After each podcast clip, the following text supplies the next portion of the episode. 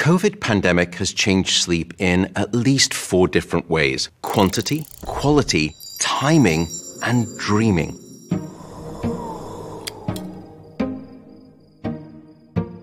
The first is sleep quantity.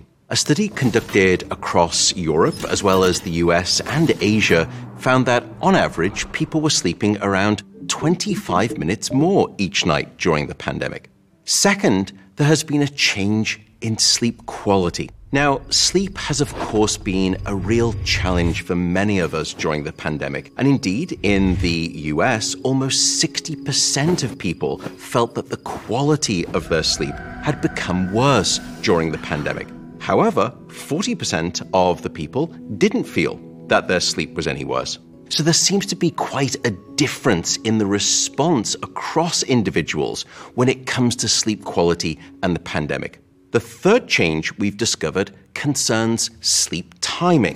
Since many people didn't have to commute to work or get the kids to school in the morning, on average, people were going to bed later and waking up later during the pandemic. And I think this is a case of revenge of the night owls. And I see it as one of the positive consequences that came out of the pandemic. The fourth change is that people reported dreaming more and also having COVID related dreams.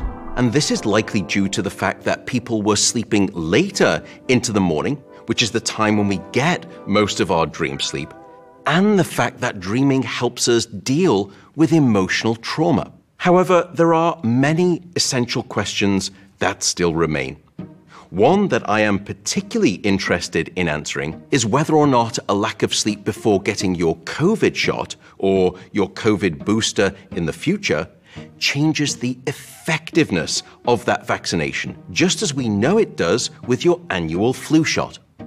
What we do know for certain, though, is this your sleep health is intimately related to your immune health. Said simply, sleep is a life support system.